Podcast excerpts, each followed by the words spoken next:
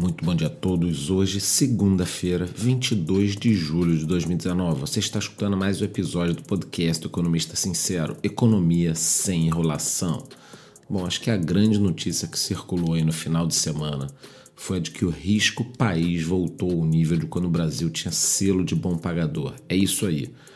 Claro que isso já é um reflexo da aprovação da reforma da Previdência em primeiro turno essa notícia chega num excelente momento onde poderemos ter a queda dos juros americanos e europeus.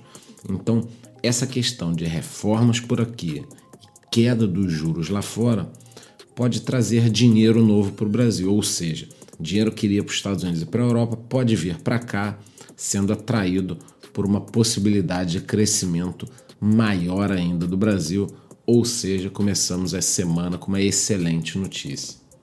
Outra questão é que o governo estuda acabar em até cinco anos né, com a multa adicional de 10% do Fundo de Garantia por Tempo de Serviço, o FGTS. Né? Essa multa é cobrada das empresas em caso de demissão sem justa causa. Também está sendo estudada a questão da multa dos 40% em caso de demissão. E a minha opinião é que essas multas todas são absurdas. Né? Quer dizer, quando uma empresa demite alguém, ela é obrigada a pagar essa multa que hoje chega a 50%. E a grande verdade é que você acaba criando tantos artifícios com a ideia de proteger o empregado que ninguém mais quer ter empregados. Algumas empresas preferem não crescer, isso mesmo, não crescer do que contratar novos empregados. Então você cria tanta questão para proteger que ninguém quer ter mais empregado. Então eu sempre falo aqui que o empreendedor no Brasil merecia uma medalha a cada final de ano por conseguir resistir a ter um negócio no Brasil. Eu acho que depois da reforma da Previdência, essas medidas que o Paulo Guedes vai começar a tomar, boa parte delas precisa ser nessa questão de desburocratizar e de deixar mais barato contratar. Não é nenhuma malandragem. Muitas pessoas ficam, ah, mas o empregador quer tudo, ser empresário no Brasil é uma mamata. Porra, vai lá, cara, abre uma empresa então. Se é uma mamata, por que, que não está todo mundo abrindo empresa? E eu digo, não está todo mundo abrindo empresa, porque a cada dia fica pior ter um negócio no Brasil. E por falar em fundo de garantia, nessa semana o governo vai anunciar as novas regras para o saque do FGTS. Eu falei para vocês na semana passada isso. A ideia é algo em torno entre 10 a 35% do saque do seu saldo, a depender do valor que você tem lá. Então, quanto maior o seu saldo do FGTS, menor será o percentual que você vai poder sacar. Mas a ideia do governo é que nós tenhamos uma injeção de 30 bilhões de reais na economia. Quer dizer, é um negócio muito bom, que é um dinheiro que sai do fundo de garantia que não rende nada para ninguém, é uma porcaria, e vai direto para a economia para tentar voltar a gerar essa roda aí que está parada. Na questão dos mercados, o presidente da BlackRock no Brasil deu a seguinte declaração: a bolsa já subiu muito, mas há espaço para altas. Olha, eu concordo plenamente, falo isso aqui todo dia. A opinião dele também deriva do fato de que os investidores estrangeiros ainda não retornaram ao Brasil de forma pesada, não entraram forte no Brasil e eu costumo avisar aqui no podcast que os motivos são de que o investidor não quer arriscar.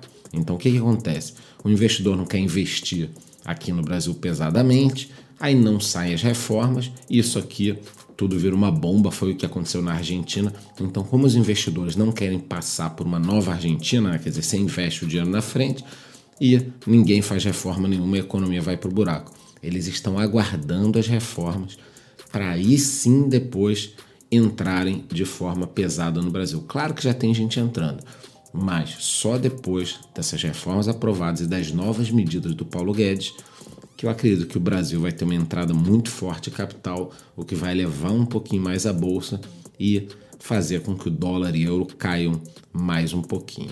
Seguindo com a opinião dele, os setores que devem subir um pouco, devem andar, são o financeiro, que já foi um pouquinho mais valorizado no passado, e o setor elétrico, que sempre é beneficiado com o crescimento da economia. Então, se a economia crescer, as indústrias começarem a produzir mais, as pessoas comprarem mais eletrodomésticos, eletroeletrônicos, o setor energético anda de forma muito rápido e muito natural.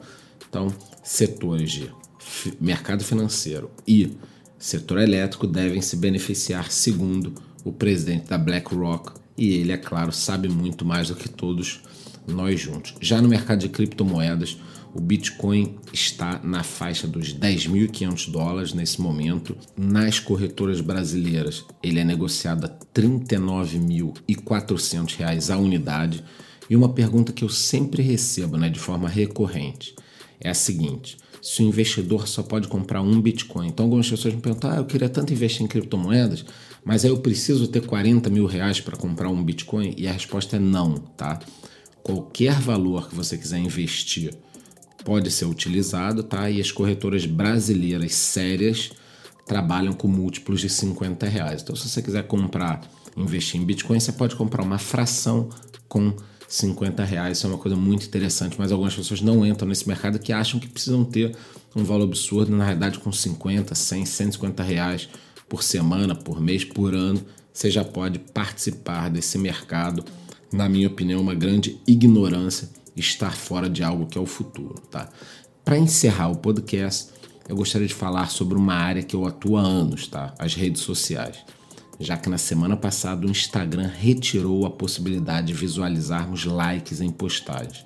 O motivo alegado por eles seria acabar com essa competição, esse movimento meio tóxico, né? esse ambiente tóxico criado com os likes. Eu acho tudo isso uma grande besteira, tá? Mas o meu foco aqui é a questão empresarial.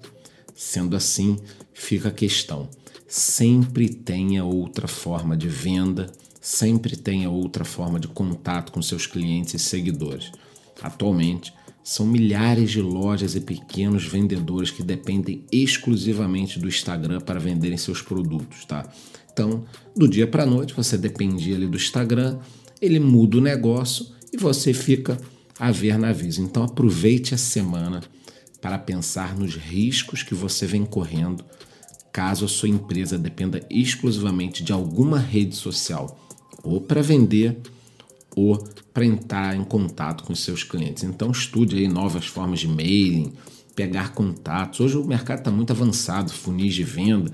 O que você não pode é depender de uma rede social que, na minha opinião, está visando mais ainda o lucro né? ela muda as regras, você acorda com o teu negócio aí, talvez até acabando com o seu negócio. Então é isso, eu desejo a todos uma excelente semana e nos vemos amanhã no mesmo horário por aqui. Muito bom dia.